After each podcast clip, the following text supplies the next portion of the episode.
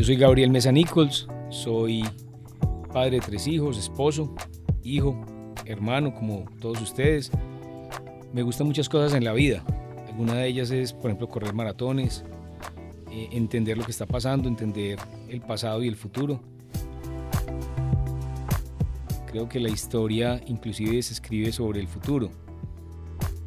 Justamente sobre el futuro, en esta conversación con el EAFITense, Gabriel, que es médico y artista, nos comparte su visión sobre el papel de la ciencia, las artes y la confianza en el futuro de la humanidad. Trabajé 15 años como gerente de EPS Sura, una, una compañía aseguradora de salud en Colombia. Puedo decir orgullosamente que la mejor y decidí retirarme a principios de este año, del 2021, para buscar caminos distintos de transformar el mundo, de inclusive encontrar mi propósito. Y desde ese momento vengo trabajando con EAFIT, en, digamos como director del programa de la nueva medicina que estamos creando, como una forma de soñar, una nueva forma de cuidar a los seres humanos, de cuidar a los médicos, de cuidar la vida, de entendernos, de encontrar la forma de vivir una vida plena. La curiosidad de Gabriel es infinita y últimamente está muy inquieto por temas como las vacunas, el sistema de salud colombiano, los aportes de la tecnología al bienestar y hasta los superpoderes. Y a partir de ahí vengo, como digo yo, aplicando mis tres superpoderes. Eso me lo enseñó un amigo que se llama Alejandro Haddad, que cuando lo conocí hace unos seis años me dijo, ¿cuál es tu, tu superpoder? Y yo dije, está loco, pero realmente todos tenemos superpoderes. Entonces la primera pregunta para los que están oyendo este podcast es, ¿cuál es su superpoder? Cuál es el superpoder que te conecta y cuando estamos chiquitos sabemos que tenemos superpoderes y se nos olvida cuando crecemos y entramos digamos como al mundo, como digo yo, de, los hombres grises donde pues tenemos unas rutinas pero tenemos que rescatar ese superpoder. Los tres míos son conectar personas, ideas, eh, proyectos, es conectar. El segundo es crear una visión y llevar un equipo a cumplir esa visión que parece imposible. Y el tercero es mecer el bote, crear disrupción y preguntar por qué así y por qué de esta manera y por qué no distinto y no tomar digamos nada como cierto sino cuestionar todo lo que existe. Entonces a partir de ahí pues venimos con este sueño de crear esta nueva medicina en EAFIT que empieza en enero del 2023 Bienvenidos a esta conversación sin libreto. Muchas gracias Gabriel por aceptar esta invitación a este podcast de El EAFITense y quería empezar a preguntarle cómo hizo usted para identificar esos tres superpoderes? Porque hacer la pregunta uno se la puede hacer, pero ¿cómo llegar a la respuesta? Y el proceso de identificar los superpoderes es difícil. Me acuerdo cuando Alejandro Haddad me preguntó eso hace unos seis años. Yo, como dije ahorita, está loco, pero me quedé pensando. Y como los tres días me di cuenta que mi superpoder más importante era conectar. Y de hecho, como a los dos años después me di cuenta, a partir de mi historia, cuáles eran los otros. Y, yo creo que tenemos infinidad de superpoderes, pero finalmente como todo en la vida, donde ponemos la, atención y ponemos la energía, pues ahí digamos nos desarrollamos. Y esos son los tres que yo escogí, que son los que quiero tener presentes en mi vida. Entonces yo creo que cada uno tiene que hacer un proceso y habrá uno que diga mi superpoder es bailar, el otro es conversar, el otro es eh, observar, el otro es acompañar, el otro es cantar. O sea, no tiene que ser eh, empresarial ni mucho menos, puede ser simplemente eh, hacer con las manos o cocinar, ¿cierto? O o montar en bicicleta, pues yo creo que cada uno podrá encontrar cuáles son los suyos. En este tema de identificar los superpoderes, si uno hablar de este es mi superpoder, también tiene que ver el asunto de la confianza, creo yo. El asunto de que yo confío en esto, confío que soy capaz de hacer esto y que lo hago bien. Y justamente la confianza es el tema que nos convoca en, esta, en este podcast. Y en la introducción que usted nos hizo, hay muchos elementos que nos indican porque puede ayudarnos a responder esta pregunta. Y es, ¿por qué la ciencia quizás fue uno de los motores de confianza más importante o lo ha sido en este año y medio de pandemia? Entonces vivimos un momento excepcional de la historia. Eh, digamos que nos tocó presenciar y vivir en carne propia una pandemia, con todo lo duro que ha sido y con todos estos 600 días, digamos, de, desde el primer caso, como 651 días, hacía yo la cuenta ayer tal vez, desde el primer caso de Wuhan y como 560 en Colombia desde el primer caso el 6 de marzo del 2020. Y, esos tiempos excepcionales nos tienen que hacer pensar que, que, es una oportunidad de reformatearnos, como digo yo, como cuando uno el computador se le, se le daña, que, dice, hombre, se me perdió muchas cosas, pero finalmente te permite repensar la vida de una manera importante. Y, solo, hay, solo hay dos formas, decía Einstein, de vivir la vida, como si nada es un milagro o como si todo fuera un milagro. Yo creo que es el milagro que tenemos en este momento de reconstruir, digamos, nuestra sociedad a partir de los aprendizajes y un elemento fundamental para esa reconstrucción es la confianza. La confianza como antídoto inclusive del miedo, entendiendo que necesitamos formas más simples de vivir, que necesitamos vidas más llenas de propósito, más conectadas con los otros, que fue lo que la pandemia nos enseñó. El hecho de tenernos que aislarnos nos obligó pues a apreciar el valor de, una reunión presencial, el valor de estar en una clase de spinning o de rumba con otra gente al lado, el valor de un abrazo, el valor de tomarnos un café con un amigo y mirarlo a los ojos y mirarle los gestos de la boca, por ejemplo. Y yo creo que esa es una oportunidad que no podemos minimizar o que no podemos tomar, digamos, por sentado y creo que no nos, no nos podemos volver a equivocar en eso y es apreciar el valor de tener a alguien cerquita y a partir de ahí construir la confianza. Hemos visto en el presente que quizás hay una, podríamos decir, crisis de confianza. La gente, a pesar de que la confianza nos mantiene vivos en muchos aspectos, también desconfía de instituciones, de otras personas. Hay gente que no se vacuna por desconfianza y que deja de tomar decisiones importantes por desconfianza. ¿Cómo podríamos fortalecer la confianza en la sociedad hacia el futuro? Esa es una muy buena eh, pregunta y, creo que vuelvo a lo que es el principio de, la importancia de entender la historia también. Y uno dice, hombre, esto nunca había pasado en la historia. Yo creo que como, como lo que está pasando hoy nunca había pasado, pero sí habían pasado, digamos, cosas mucho peores.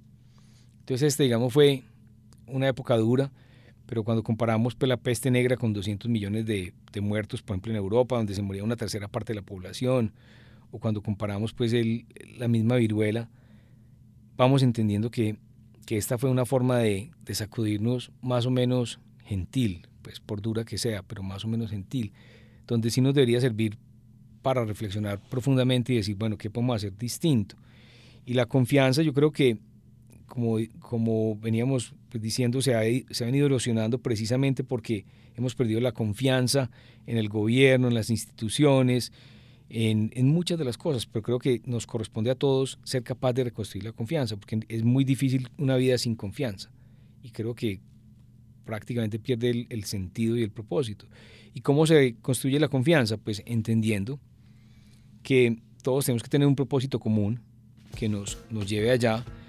Y veía un TED precisamente ayer, mientras trotaba ahí en la banda, eh, y lo voy a poner aquí porque lo recomiendo. Son, son dos test muy interesantes porque hablaban de cómo hablar desde el punto de vista, digamos, de, de la política en momentos tan difíciles de polarización, donde vemos pues el Brexit, donde vemos el plebiscito en Colombia, donde vemos las elecciones en Estados Unidos, donde vemos que en todo el mundo pues hay una polarización extrema que lleva precisamente a esa pérdida de la confianza. Y, estos personajes decían dos cosas muy interesantes. Decían, una, eh, hay cinco valores fundamentales que, mueven, digamos, pues como a la, a la sociedad y que esos cinco valores eh, tienen que ver con la equidad, con el cuidado, con la libertad, la libertad, el respeto a la autoridad y digamos la, la pureza y la, y la santidad.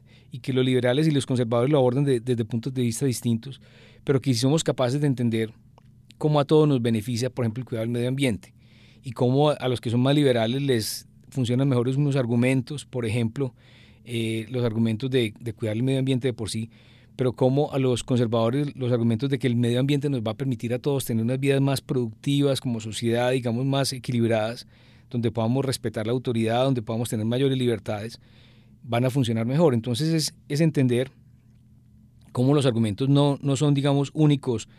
Y aquí doy los nombres de los dos de los dos TED que, de los dos TED que me parecen muy importantes. Uno se llama Jonathan Haidt, que habla sobre la, la, raíz moral de liberales y conservadores, y el otro se llama Rob Wheeler y dice cómo tener mejores conversaciones políticas.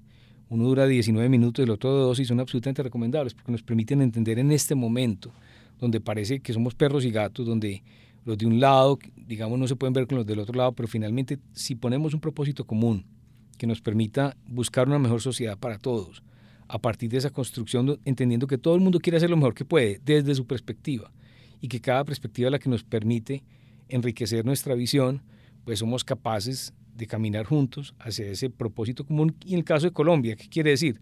¿Cómo buscamos un mejor país entre todos? ¿Cómo buscamos un gobierno que realmente se conecte con el beneficio, digamos, de la sociedad en armonía con la naturaleza, siendo capaz de crear conocimiento, producción de riqueza, eh, mejores condiciones de, igualdad pues, y de oportunidades para los que menos las tienen, donde entendimos, por ejemplo, en esta pandemia, que muchos de los que tenemos tantas oportunidades, quizá lo que tenemos que hacer es ayudar a los, que no las tienen, las puedan tener, para que como sociedad vivamos mejor.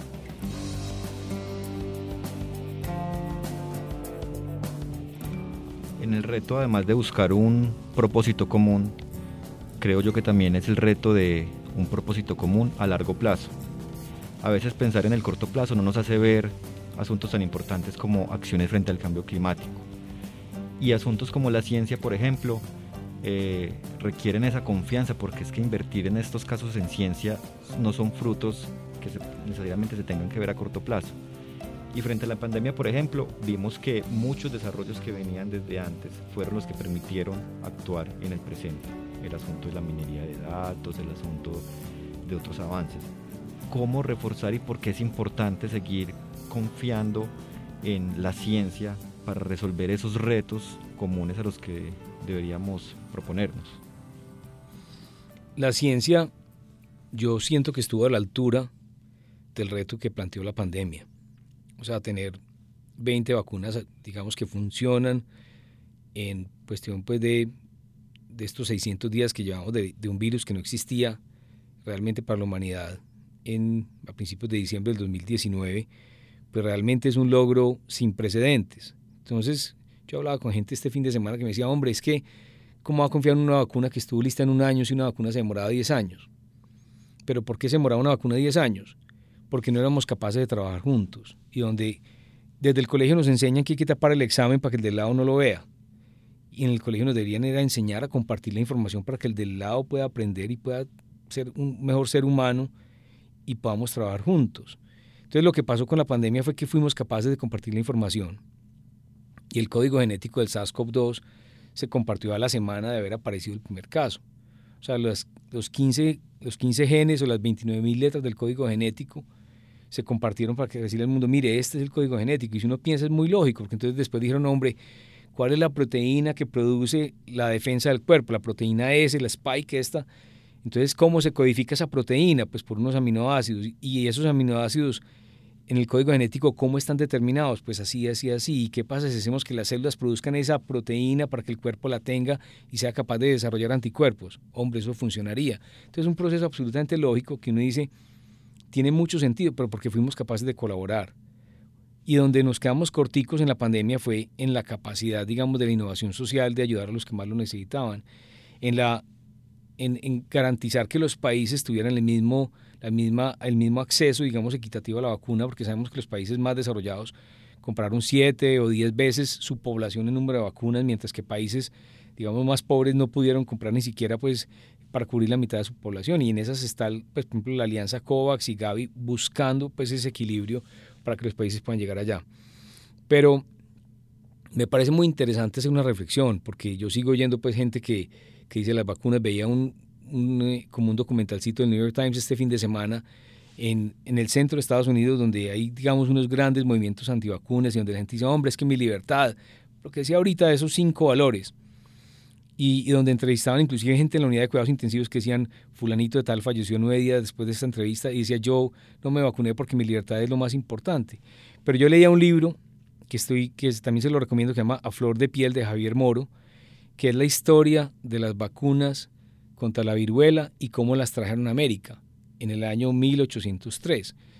Y, es muy particular porque yo oía los argumentos del, del, virrey de México de ese momento, que era un tipo que de hecho ahí lo, lo, pintan como un tipo corrupto que se enriqueció, pues digamos, con su función de, de, virrey, y que él decía, no se puede obligar a nadie a vacunar, hay que entregar la libertad de cada uno que decida, no podemos eh, hacer presión, Y yo decía, hombre, son los mismos argumentos, 200 años después. Absurdo que todavía esté pasando, porque también tenemos que entender que el bien común es muy importante y que si queremos restablecer las condiciones, pues tenemos que decir, hombre, si usted no se quiere vacunar, no puede estar en la sociedad, se tiene que quedar en su casa.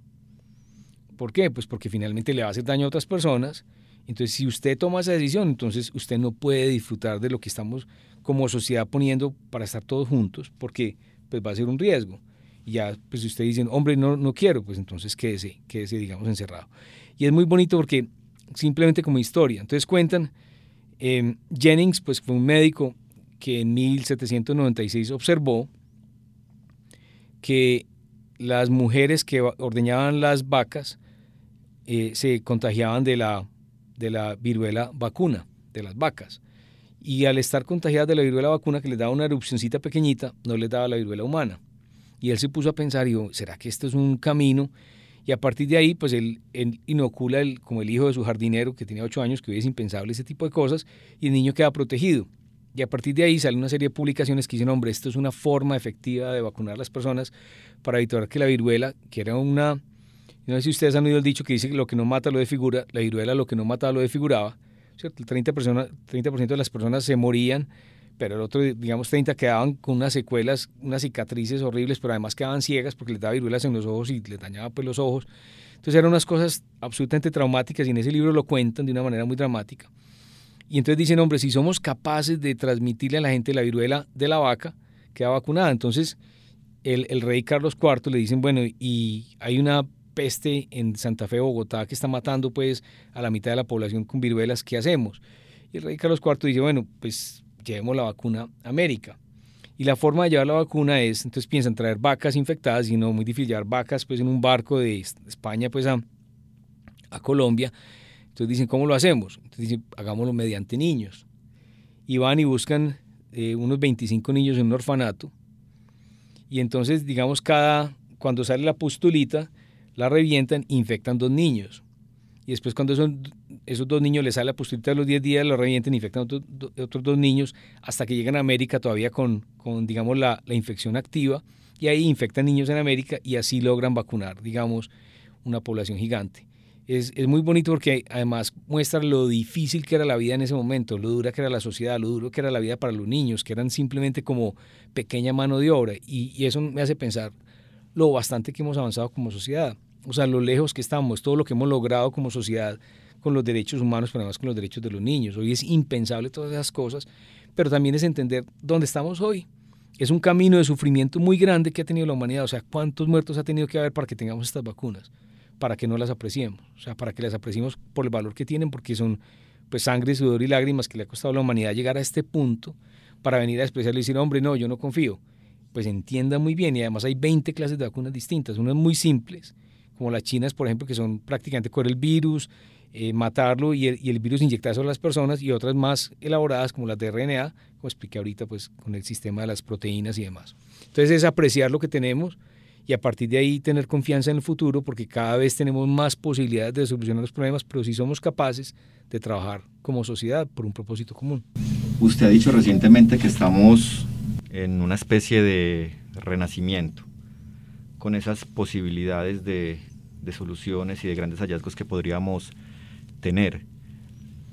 ¿Cuáles son esos elementos que le permiten confiar en, que estamos ante esas grandes posibilidades que podemos lograrlo? No sé si la tecnología sea uno de esos elementos. Indudablemente estamos en un momento especial de la humanidad hoy y yo pienso que es un momento pues con un punto de quiebre y lo comparo a 1500 eh, o sea Leonardo da Vinci nació por allá como en 1500 1450 em, y Miguel Ángel nació unos 28 años después. Y, uno veía en ese momento, digamos, de, la humanidad como ese despertar de entender desde el punto de vista no tanto de tecnología, porque en esa época no había tecnología, sino como de, de la función y la razón del ser humano. Y yo creo que en este momento estamos en un despertar de la conciencia colectiva e individual que también depende de cada uno de nosotros, que es una responsabilidad individual hasta dónde queremos llevar ese despertar, pero que además está siendo propiciado por la tecnología.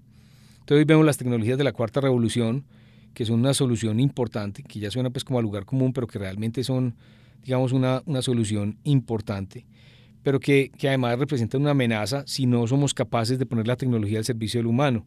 O sea, si la tecnología en sí misma se vuelve un propósito, se va a deshumanizar y cómo la tecnología nos tiene que ayudar a vivir mejor. Y cómo Waze me ayuda a mí a ahorrar tiempo para llegar a un sitio, un sitio A, un sitio B, pero cómo soy capaz de inclusive tomar mis propias decisiones y cómo no tengo que depender únicamente de Waze.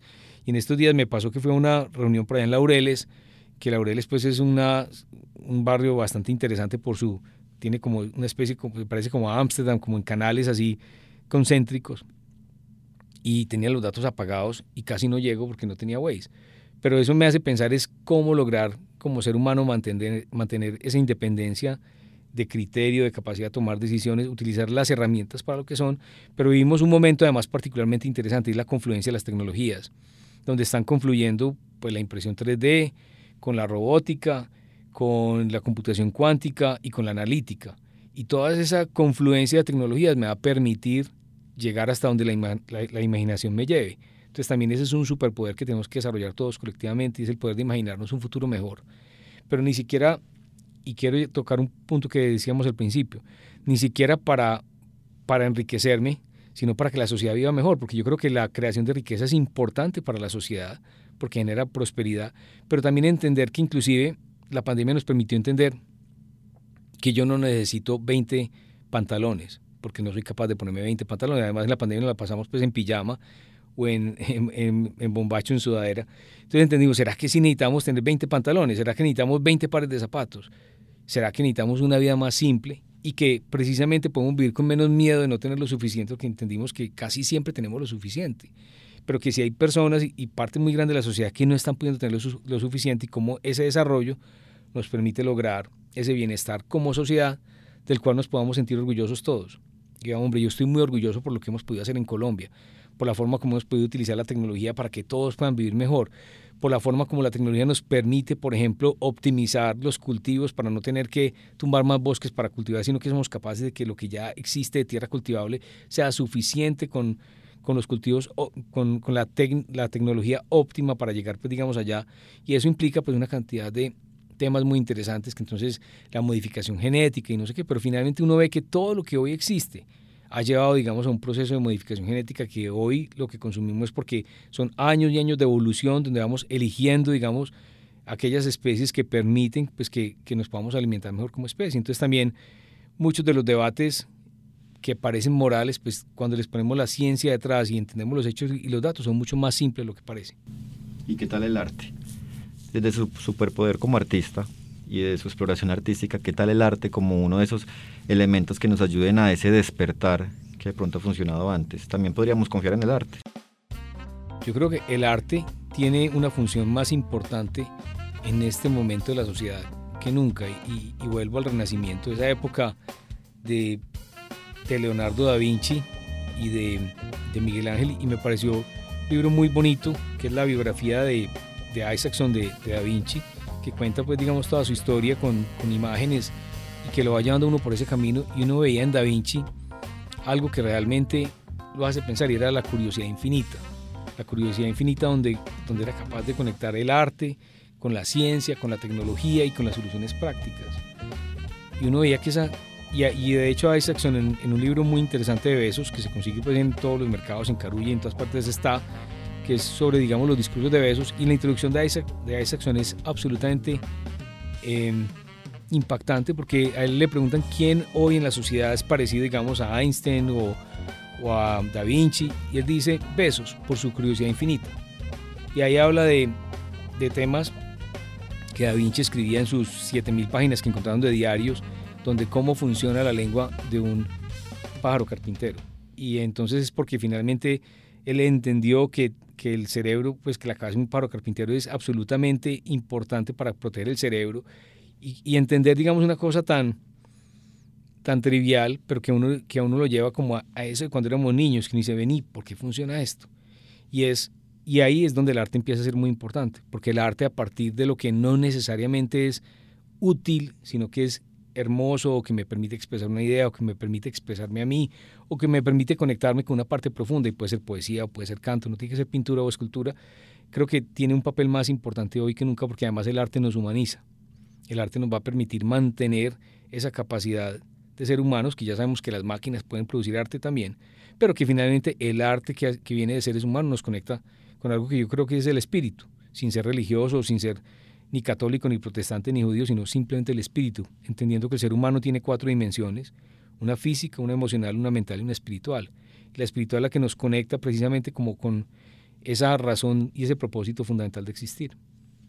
Ya para ir terminando el tema de la tecnología, yo le he escuchado a usted ser muy optimista frente al tema de cómo la tecnología puede ayudarnos en un futuro en el sistema de salud, específicamente en Colombia, un sistema que de pronto para muchas personas puede ser muy malo, pero que creo que usted no lo ve tan así, tan malo, y cómo la tecnología podría ser un elemento en el que podríamos confiar para hacer la transformación en el sentido de que puede compartir o ayudar a, que la gente tenga información y sepa utilizarla para justamente tener la confianza en sí mismo de cómo responder por su propia salud.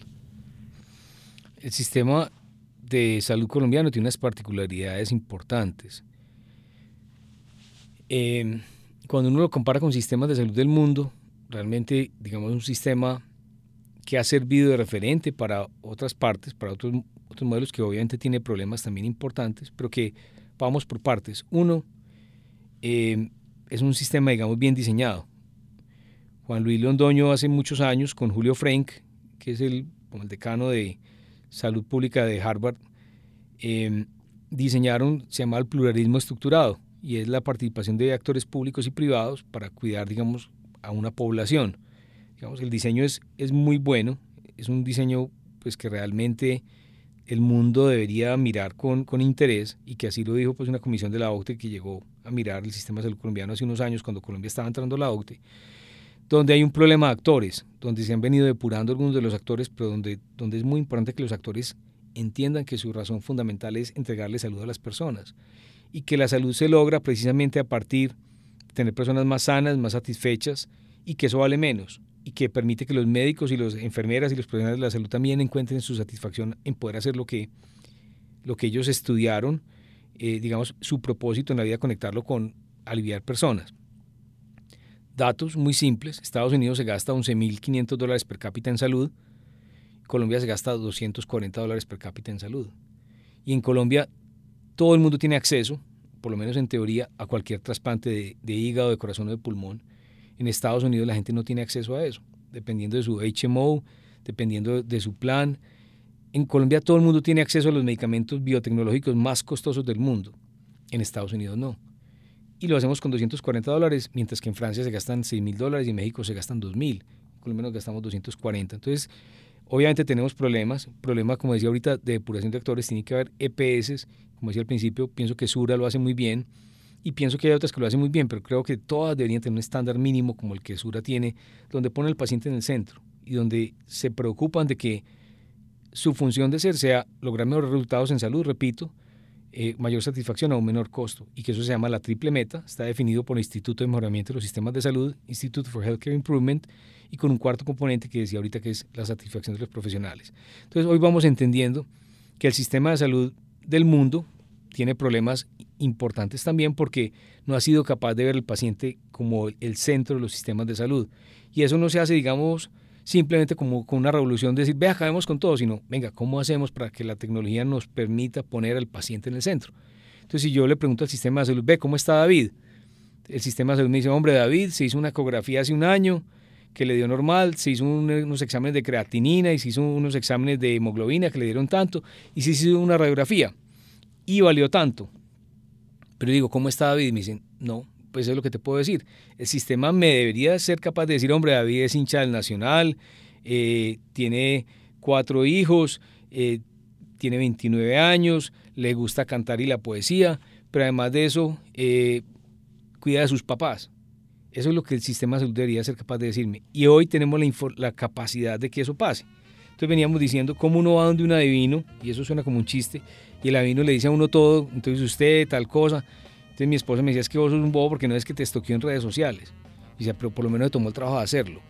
El médico debería estoquear al paciente, ser capaz de entender toda la información del paciente, porque el médico le debería dar vergüenza preguntar, Alejandro, ¿cuántos años tenés vos? El médico debería tener esa información, porque yo estoy seguro que si yo entro a internet a buscar, encuentro cuántos años tiene cada persona y dónde vive y dónde trabaja. Y el sistema debería ser capaz de entregarle al médico la información para poder dedicarse a tener una conexión profunda, una empatía con esa persona, para acompañarlo a tener una vida plena, para darle los consejos necesarios para que viva, viva mejor. Y no para preguntarle bobadas durante 20 minutos y al final se nos acabó el tiempo, entonces te mando unos exámenes para, pues porque no tengo nada más que hacer, hacerte los exámenes y volver. Pero debería ser capaz de tener esa conexión humana y la tecnología es la que nos va a entregar eso, a través precisamente de computación cuántica, de Internet de las Cosas, de em, ser capaz de, tener, digamos, ese acompañamiento permanente y constante del ser humano para vivir mejor a través pues, de los wearables o de lo que tengamos, digamos, a disposición para poder ser, digamos, un, una especie de guía de faro y no solamente esperar a que el paciente consulte cuando está enfermo sino que entonces como una, pues como una Apple como una de estas manillas que te permiten saber, hombre, te falta cerrar un círculo de actividad, te falta cerrar un círculo de respiración y que te acompañen precisamente a ser consciente de tu vida, porque finalmente cada uno es el responsable de su propia vida. En la sociedad actual tendemos a entregarle la salud al médico. No es que el médico verá qué hace conmigo. No, no, es que vos sos el que decide qué haces con vos, porque vos sos el responsable al final del día de lo que te pasa y finalmente, si vos te morís, pues el médico, hombre, qué pesar, pero finalmente vos sos el más importante para vos mismo y para tu familia y para tus, para, digamos, tus círculos cercanos. Entonces, es, el llamado es a que cada uno asuma esa responsabilidad de hacerse cargo y decir, yo soy el capitán de mi destino. La última pregunta.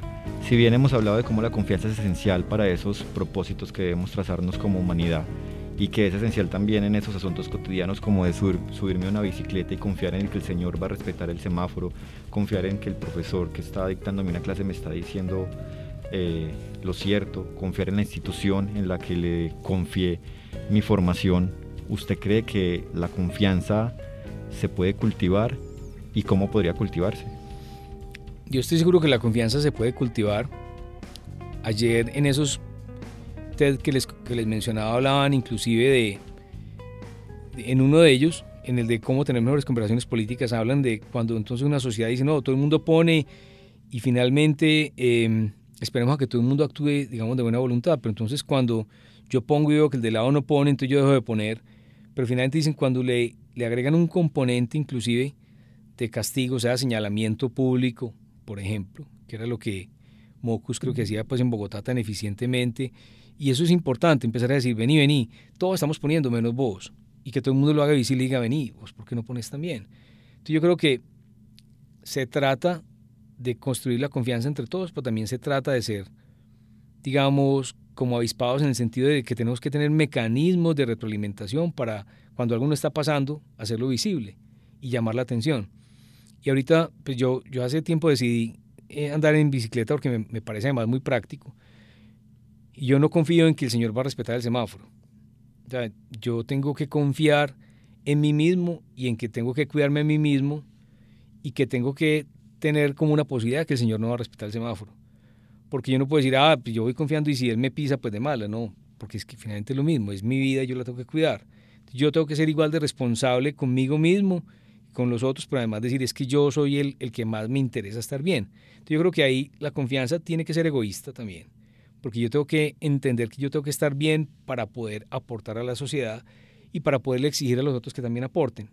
Entonces, en resumen, la confianza se puede construir, claro que sí, y la confianza empieza desde el presidente de la República, desde el Congreso, desde los gremios, desde las empresas, desde la policía, pero con ese propósito común de vamos a vivir mejor como país, como sociedad, vamos a construir un mejor futuro entre todos que lo podemos construir y, los que no estén aportando, pues lo vamos a hacer evidente. Y finalmente, también lo hablan estos días con alguien, pues por ejemplo, uno dice, hombre, todos vamos a actuar bien, pero digamos con los que no están actuando bien, con los, digamos, los, los delincuentes, por ejemplo, pues habrá que tener tecnología para poderlos poner, digamos, a raya y para poder controlar, digamos, la delincuencia y para poderlos procesar con la mayor rigurosidad necesaria para que precisamente, pues, hacer el bien sea mejor que, que no hacer el bien. Entonces también creo que es eh, toda esa idea, para resumirla tal vez en tres cosas. Uno, la confianza sí se construye.